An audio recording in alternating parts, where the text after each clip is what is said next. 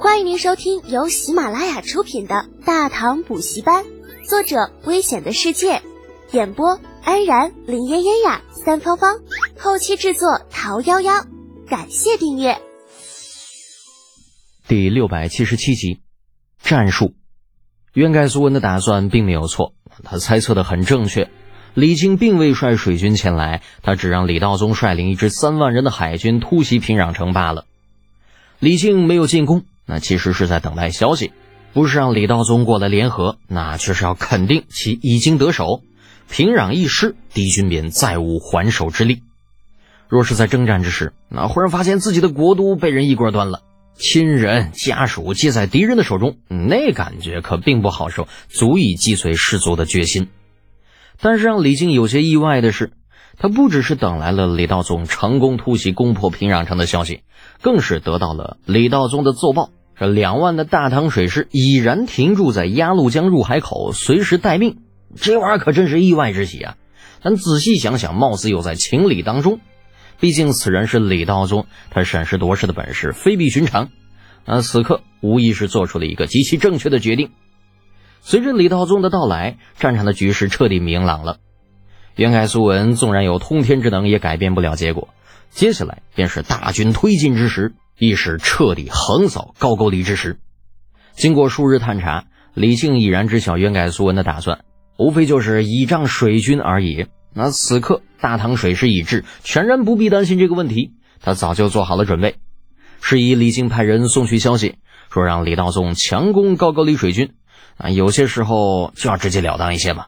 当实力差距到一定的程度，就不用那么多花里胡哨了。在面对强敌的时候，施展一些计策，自然能够取得事半功倍的效果。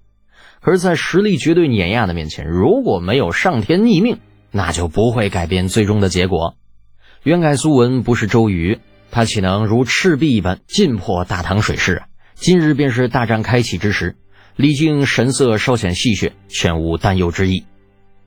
益州城中，渊盖苏文高坐，在他身前跪伏着一名身形狼狈的士卒，脸色有些苍白的说道：“启禀将军，大事不好了！敌军突袭平壤城，如今已经失守了。”袁盖苏文听得此言，先是一愣，随即神色变得无比难看。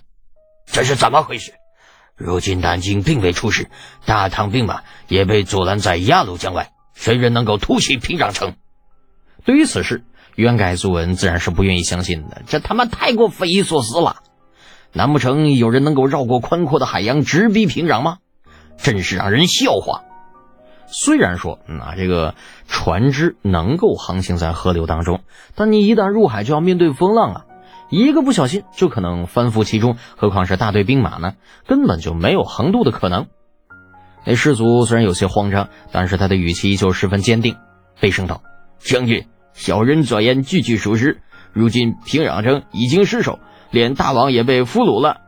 那支军队的船非比寻常，竟能射出大天雷，在海中也是如履平地。在其攻打平壤城时，似乎说他们是大唐的军队。那渊盖苏文呆了呆，依旧有些恍惚。这 TMD 未免也太让人惊讶了，乃至于冲击三观了。难道大唐除了鸭绿江之侧的主力，还有一支军队呢？这这这人太传奇了，令人窒息的操作简直令渊盖苏文头皮发麻。他们究竟惹到了一个什么样的存在呀？竟是这般的恐怖。经过反复确认，渊盖苏文终于是相信了这个消息的真实性。那么说来，平壤城失守，大王被掳，如今的高句丽岂不是无主了？这玩意儿并不是什么好消息啊。虽然说渊盖苏文野心勃勃。但是他所谋划的乃是光明正大的夺取兵权，而不是如此被动的处境。就算渊盖苏文当真抓住这个机会登基称王，又能怎么样呢？无非是被强军敌袭，那最后死得无比凄惨。哎呀，倒不如现在自我了断了好了。然而渊盖苏文又不想死，他跟容流王差不多啊，就想着生命是如此的美好，生活是如此的精彩，岂能陨落于此呢？他必须要想办法逼退大唐。否则，自己所有的计划都将落空。也就是在这个时候，袁盖苏文忽然想到了一个关键：那如果敌军当真有着这样一支强大如斯、恐怖如斯的舰队，那么他安排在鸭绿江的水师岂不是无比危险吗？想到这里，袁盖苏文脸色瞬间变了。这水师可是他的一大利器呀，如果折损于此，那就完犊子，麻烦大了。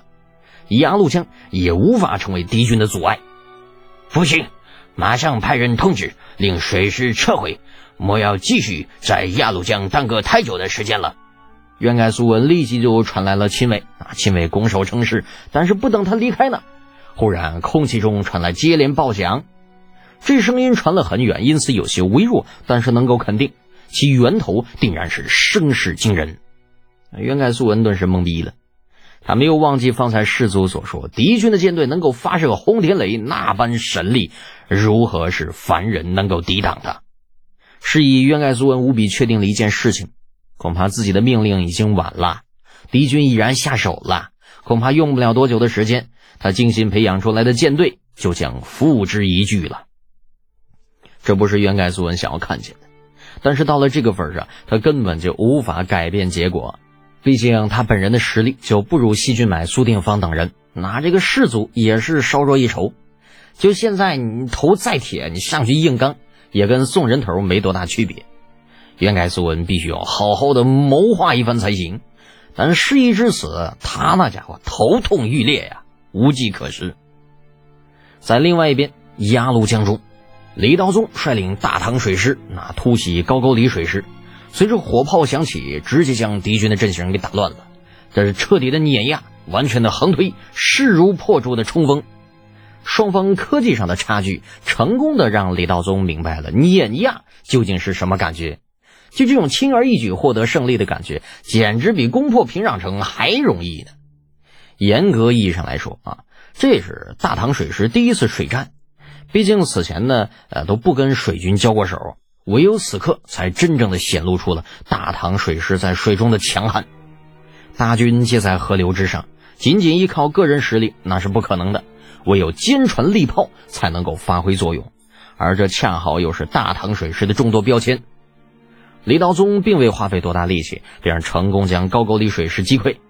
在大获全胜之后，他便是带军撤离，一时回去向李靖禀明情况。听众朋友，本集已播讲完毕，请订阅专辑，下集精彩继续哦。